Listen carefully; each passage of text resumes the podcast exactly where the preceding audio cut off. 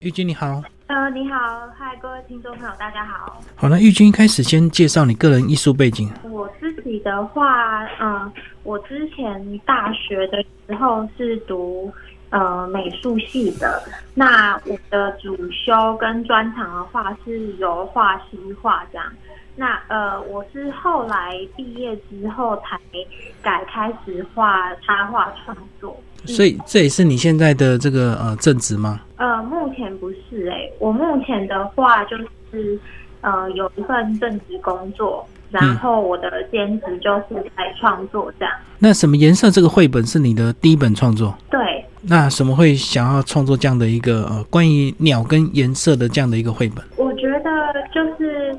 鸟有点像自己印象中。的自己耶，因为就是长大之后啊，就发现我们就很像里面的这故事里面的这只鸟，就是我们原本都是一个可能未经世事，然后没有很多经历的经历的孩子，嗯，然后经过社会化之后，然后就会慢慢开始有对自己的想法，然后还有自己。想象中应该自己是要什么样的一个人，然后那时候是呃，我毕业之后，然后我就去一趟长途旅行，嗯，然后透过那一趟旅行，就是也遇到蛮多人的，所以就后来就想呃想出了这个故事。所以你过去也曾经有一段没有自信的那个青春吗？对耶。就是他这个故事，其实是主要是我们都会被社会定义说，哎，你要是怎么样的一个人啊？然后或是自己也会怀疑自己，然后最后会发现说，其实接受自己的，嗯，很多不完美，有时候是，有时候反而是你自己的特色，就是自己的人格特质。然后其实很多事情不太需要像，比如说我举个例子好了，因为小时候我就是一个比较我爸妈比较喜欢带我到户外玩的一个孩子，是，然后可能以台湾的社会来说，是不是可能大家都觉得啊大家闺秀啊女生，然后皮肤就要白白雪白的样子，看起来就会很有气质啊。然后我相信很多就是健康肤色的女生，可能都会跟我一样被笑说啊，你是黑人呐，然后什么的，就会觉得说你肤色比较黑，然后就会被开玩以用肤色的嗯嗯，这样来开玩笑，这是例子之一。所以你之前皮肤比较黑，就对。对，就是我都是。喜欢去户外这样子，但是这只是一个例例子，但还有很多。对，还有很多，就是我觉得这个是读者他们自己去读这个故事的时候，会有自己因为自己的经验不同，然后去解读一个故事，就是类似可能这种自己有什么特质，然后可能不能被很多人接受，那他们可能就会。有自己依自己的经验，然后去解读这个故事，所以我没有特别的说，就是这个意象或是这个故事里面这个鸟的颜色，一定是代表说哦，可能是肤色或者是什么特定的东西。不过我觉得你这个故事整个表现非常的平实，并不是像一些童话故事可能会有戏剧张力，对不对？就后来那个鸟可能长大，原来它是这个，就有点像丑小鸭变天鹅这样的一个转折，然后原来它是一个很棒的、呃很漂亮的鸟。那另为什么你你在这个绘本创作上，你并没有去强调这个结果，反而是很欣然的这个呃这只鸟呢，最后就接受它自己的一个样子？我觉得这是大家。可能看普遍看，嗯，像以前看童话故事或者是一些迪士尼动画卡通啊，就是比较以前的，都会觉得说结果一定要是一个 happy ending，就是一定要有怎么样是非，对，是非一定是哪一方怎么样的，坏蛋怎么样，或好人怎么样了，才是一个完美的故事结局。但是我觉得。有时候故事结束，并不是他的整个人生或是整个经验就结束了。嗯，所以我觉得这一只鸟后面它，呃，我不想要让结局就是一定是死的，然后让大家觉得说那后续就是怎么样了。因为有时候很多事情我们其实是没有办法去定义的，比如说我们人生的这段那它结束了就一定会是这样吗？它其实一定还是会影响到我们后面的际遇，所以我想要让读者他们自己去解读，然后让他们自己去想象说这个故事的结局对他们来说是什么，然后让读者自己去选择。所以我才会画一个开放式结局的绘本。所以说，就是每个人都只要接受自己就好了，并不用去羡慕别人。那你觉得你自己到了几岁，或到了什么事情之后，你才能够很接受你自己本来的样子？我觉得，其实从青少年开始，一直到现在已经成年了。已经在社会工作，我觉得其实一直这这一整个路上都是在不断的接受自己，哎，就是没有停止过，因为我们都是从青少年开始都会觉得非常的疑惑，因为开正在开始被社会化嘛，嗯，所以就是过程中，我觉得认识自己就是。不是一直去，没错，的确是很多事情是需要被社会化，是需要被教的。对，但是有一些是有一些是我们自己生来的人格特质，如果我们就是一直去抵抗它的话，那我们自己就是也会 活得很辛苦。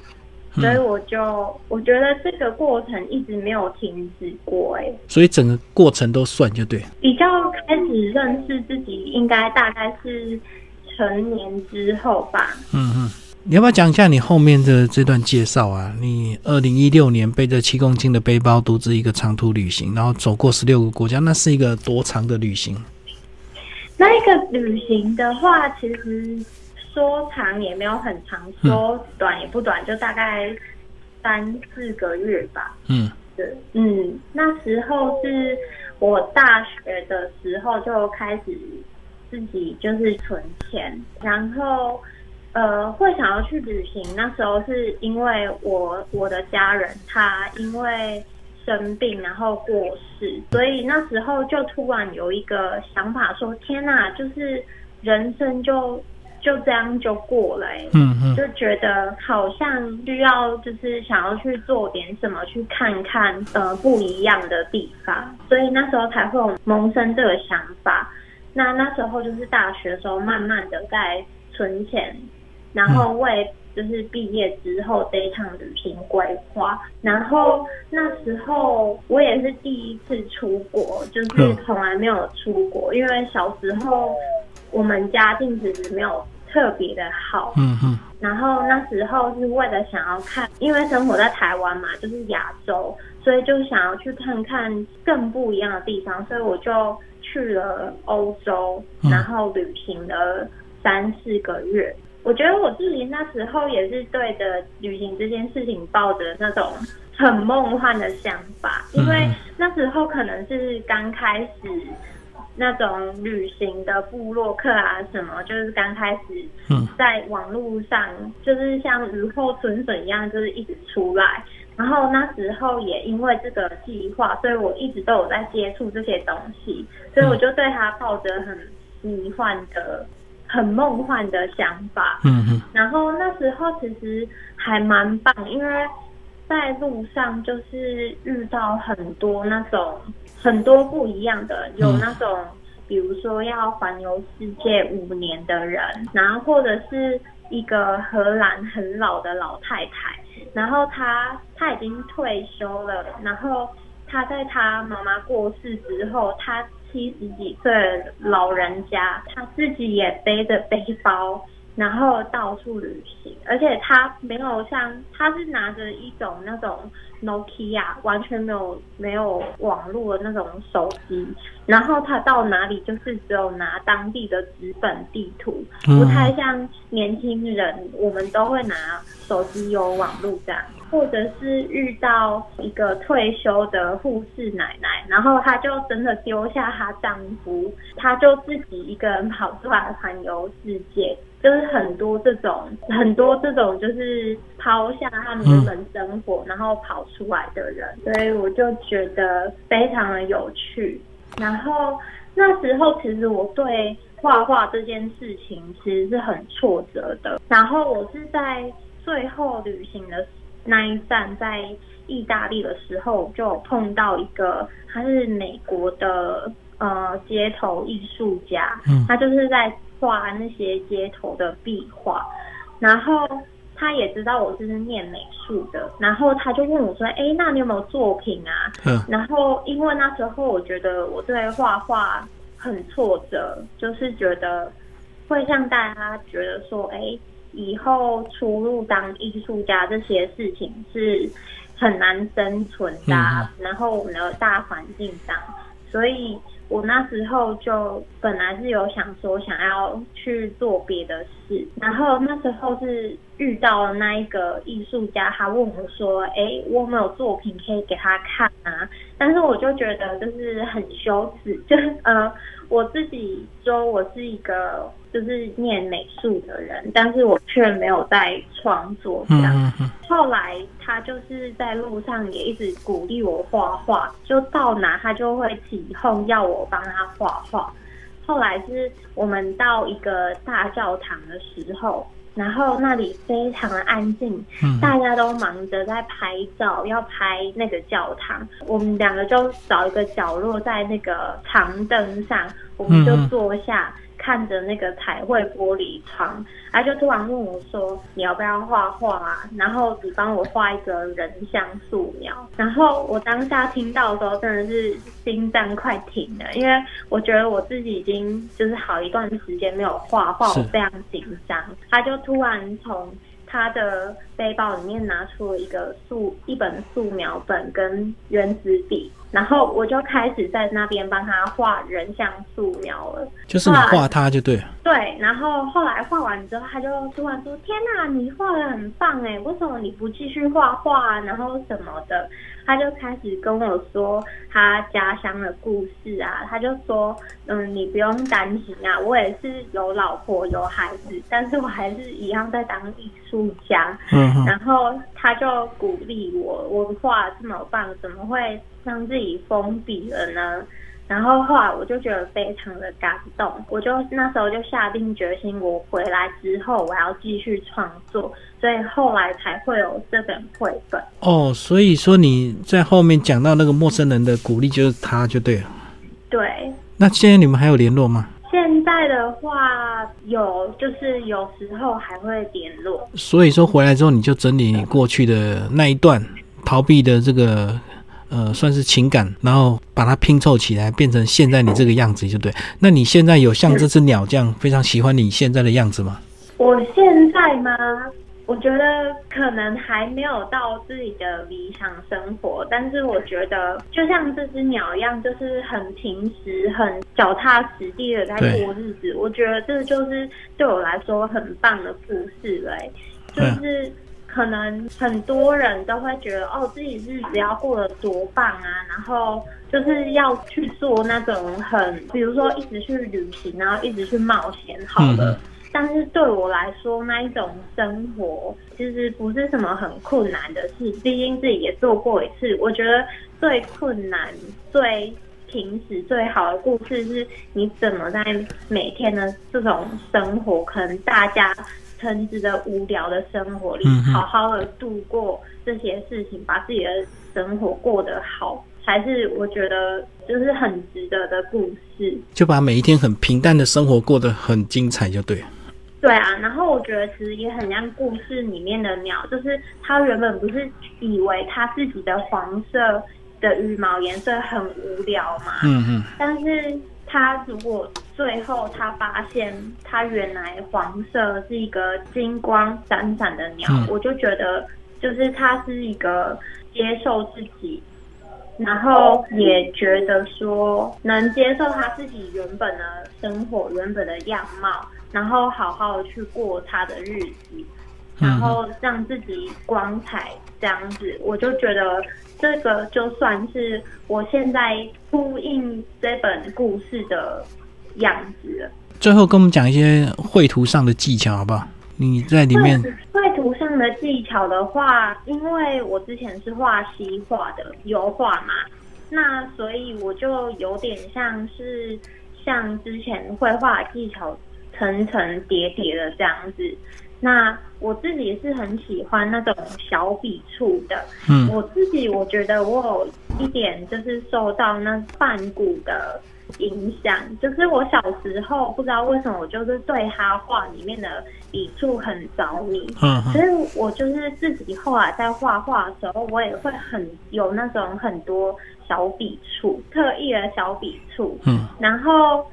之前就是我，我之前会被可能会被觉得说这样画会不会乱乱的，可嗯是其实后来发现这个表现算是自己画图的时候的一个特色吧，就是我就是很喜欢在里面叠很多颜色，然后有小小的一笔一笔这样子，嗯，我就觉得那种笔触很迷人。所以这是手工创作的。嗯，就看起来会是手真的有人的情感在里面。然后这个鸟的原型是哪一种鸟？这个鸟的原型吗？我一开最一开始的设定，这个故事其实不是只有一只鸟，它们是六只嗯六只小蓝雀在森林里。对，然后是我后来觉得，我好像想要应该要把故事焦点化，所以我才会把六只小蓝雀改成一只黄色的普通的鸟。哇，蓝色跟黄色差很多哎。对，因为我觉得黄色就是让人家有温暖，然后像就是太阳，就是很开心、很明亮的那种颜色。然后我觉得，如果我是画蓝色的话，好像整本故事就会很忧郁，所以我就觉得，我决定想要让这只鸟是一个比较明亮的，然后让人家觉得是一个比较正面的呃角色吧，因为我那时候在写故事的时候，我写完我有跟很多人分享，然后他们都告诉我说，哈，听起来是一个好悲伤的故事。嗯嗯嗯，然后我就觉得说，嗯，怎么会呢？我觉得是一个还算蛮开心的故事啊。所以我最后就觉得，因为色彩跟画面可能会影响到读者对这个故事的解读，所以我才会把这只鸟让它变成黄色。最后你个人有没有粉钻可以跟读者互动？我个人的粉钻吗，我之前有，但是我后来把它呃关掉了。嗯，对，但是我有一个我个人的网站，之后可能还是会把作品，然后再把它好好整理放上去这样。我之前有放一些我的作品在上面，但是因为我后来在整理网站，所以我就把我的网站的东西撤下来。嗯嗯，所以还要再重新再整理上传。对，但是呃，网站的话，我的之前的绘本，我绘本后面有网站的网址。听众朋友，如果对呃这个绘本这个创作者有兴趣，也欢迎跟他互动。好，谢谢玉君。嗯，好，谢谢哦。